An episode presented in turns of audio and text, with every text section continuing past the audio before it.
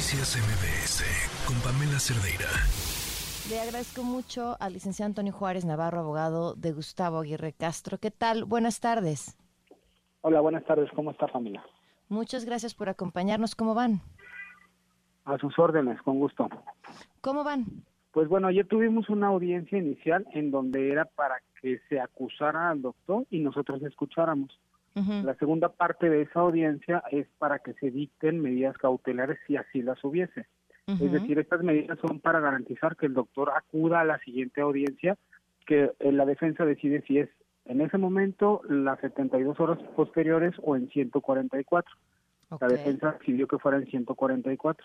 Entonces la fiscalía solicitó una medida que nosotros consideramos exagerada, que es una medida cautelar de prisión preventiva oficiosa que ya está en desuso por orden de la Corte de la Corte Interamericana de Derechos Humanos. Pero el juez se lo otorgó. Sí, se debatió y sin embargo, a pesar de, del debate y de todos los argumentos de la defensa y todo, pues se otorgó. Sin embargo, eh, toda vez que la audiencia había sido vía remota, entonces el juez le dio 36 horas al doctor para que fuera, ojo, todavía no se está juzgando, se está investigando y es para que acuda el martes que es el próximo martes 5 a las 17 horas, para que nosotros lo defendamos. ah, ok, o sea, no tendría que acudir y entregarse para la audiencia del martes. Ajá, sería entregarse para que lo tengan ahí detenido hasta la audiencia del martes. Obviamente esta defensa ya promovió los amparos pertinentes para que otro tribunal decida en cuanto a la inconvencionalidad de esta decisión de este juez. ¿Y ya tuvieron respuesta de los amparos o no? No, eso duró casi ocho horas la audiencia y ya el día de hoy, en la mañana, muy temprano, se presentó el amparo. Estamos en espera de la resolución del juzgado federal en cuanto al amparo. Claro, estábamos platicando con nuestro corresponsal en Baja California em, de este caso, lo hemos estado platicando abogado también a lo largo de las últimas semanas aquí, cómo ha ido transformándose una acusación, bueno, todo el proceso contra el doctor que ha estado plagado de irregularidades, después la acusación en contra de su esposa, eh, ahora esta, esta forma de, pues no sé, no, no, o sea, no me explico esta insistencia por parte de la fiscalía. Eh, y, y, nos comentaba el corresponsal que el mismo doctor decía que temía por su vida y que le preocupaba. ¿Ustedes, ¿Ustedes encuentran explicación a lo que la fiscalía está haciendo?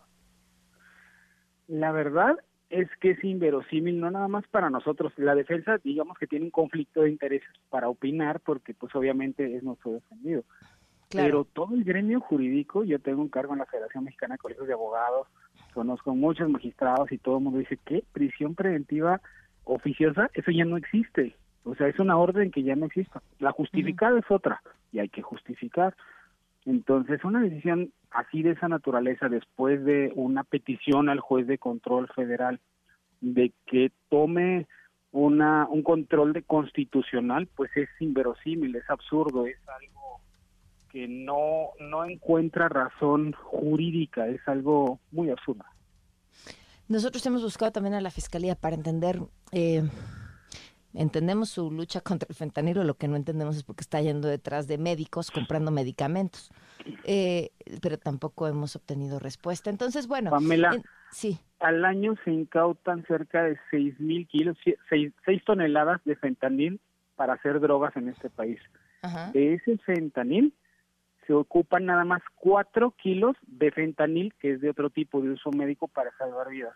Son totalmente sales diferentes. Uno es un medicamento y el otro es una droga. Uno es sólido y en polvo y este es líquido y es para salvar vidas. Entonces, tampoco entendemos, la verdad es que es algo inverosímil y de hecho el presidente en una mañanera ya se pronunció y ya comentó de que no se va a perseguir médicos, pero al parecer en la FGR, en la delegación de la paz, no lo ha entendido. Eh, eh, insisto, este, si jurídicamente no encuentran una explicación, si el presidente que mm, da directriz, pues incluso la fiscalía, porque habría que ser muy ingenuos para pensar que no, este, ¿qué otra cosa podría ser? O sea, pues esta defensa ya denunció actos que nosotros entendemos como de corrupción, que están en la ley, como que cuando un funcionario te pide dinero, ya se interpuso una solicitud de medidas cautelares a la Comisión Interamericana de Derechos Humanos previa a esta audiencia.